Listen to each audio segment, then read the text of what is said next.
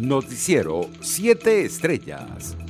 Venezuela reportó 1.341 nuevos contagios y 21 víctimas mortales producto del COVID-19 en las últimas 24 horas. El total de casos en el país se ubicó en 255.457 y el de fallecidos ascendió a 2.886. Por su parte, la organización no gubernamental Médicos Unidos de Venezuela denunció que en el país mueren en promedio dos trabajadores del sector salud a diario. En su informe anual indicó que desde el 16 de junio de 2020 han fallecido 651 trabajadores sanitarios en el territorio nacional. Por su parte, el Consulado de España en Caracas informó en sus redes sociales que las vacunas contra el coronavirus válidas para viajar a la península ibérica son aquellas autorizadas por la Organización Mundial de la Salud o la Agencia Española del Medicamento, incluyendo las de los laboratorios Pfizer, Moderna, AstraZeneca, Janssen, Sinopharm, Sinovac y Serum. La delegación diplomática española aclaró que el biológico Sputnik B actualmente no es válido para volar al país europeo debido a que no ha sido autorizado por ninguna de las dos entidades.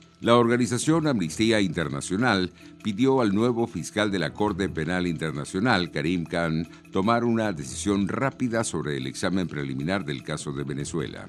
El vicepresidente del Consejo Nacional Electoral, Enrique Márquez, cuestionó este miércoles que alcaldes y gobernadores que aspiran a la reelección en los próximos comicios de noviembre estén utilizando fondos públicos para promover sus candidaturas y la de otros. Hay alcaldes que abusan de su posición y utilizan los fondos de la alcaldía para favorecer su candidatura y la de los suyos. Hay gobernadores que lo que hacen no los podemos acostumbrar, porque eso no es democracia, alertó el rector. En otras informaciones, el embajador de Estados Unidos para Venezuela, James Story, pidió este miércoles el fin de los crímenes de odio en nuestro país tras los asesinatos de una mujer trans y dos homosexuales denunciados por organizaciones de derechos humanos y de la comunidad LGBTI. Por su parte, el director del Cuerpo de Investigaciones Científicas, Penales y Criminalísticas, Douglas Rico, informó que fue ultimado un sujeto que pertenecía a la banda de alias El Coqui en medio de un enfrentamiento en la autopista Gran Mariscal de Ayacucho.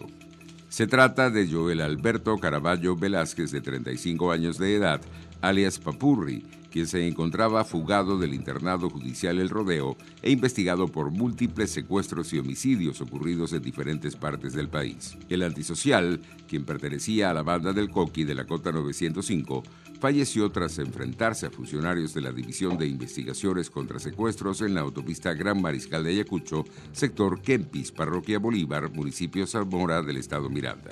Internacionales. Autoridades sanitarias en Perú declararon cerco epidemiológico en la región de Arequipa, en la sierra sur del país, ante la confirmación de un segundo caso de la variante Delta del COVID-19 y el incremento de contagios y decesos debido a la variante Lambda, la primera que llegó al país el año pasado.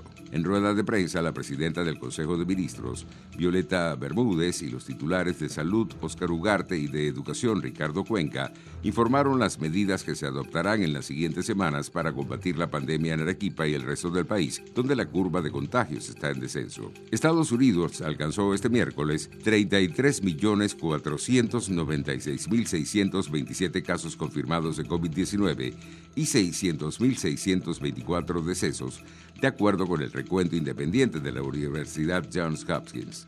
El balance de las últimas 24 horas en el país norteamericano fue de 361 muertes más que el martes y 11.213 nuevas infecciones. Por su parte, el presidente de México, Andrés Manuel López Obrador, anunció este miércoles que la Lotería del país sorteará el próximo 15 de septiembre las casas de los narcotraficantes Joaquín El Chapo Guzmán y Amado Carrillo, el Señor de los Cielos. En esta lotería también se sorteará un palco en el Estadio Azteca, entre otros bienes. En total, se rifarán 22 premios con un valor de 250 millones de pesos mexicanos. Economía. La inflación del mes de mayo se ubicó en 28,5%, lo que significó una tasa superior a la de abril cuando cerró en 24,6%, según cifras del Banco Central de Venezuela. Deportes.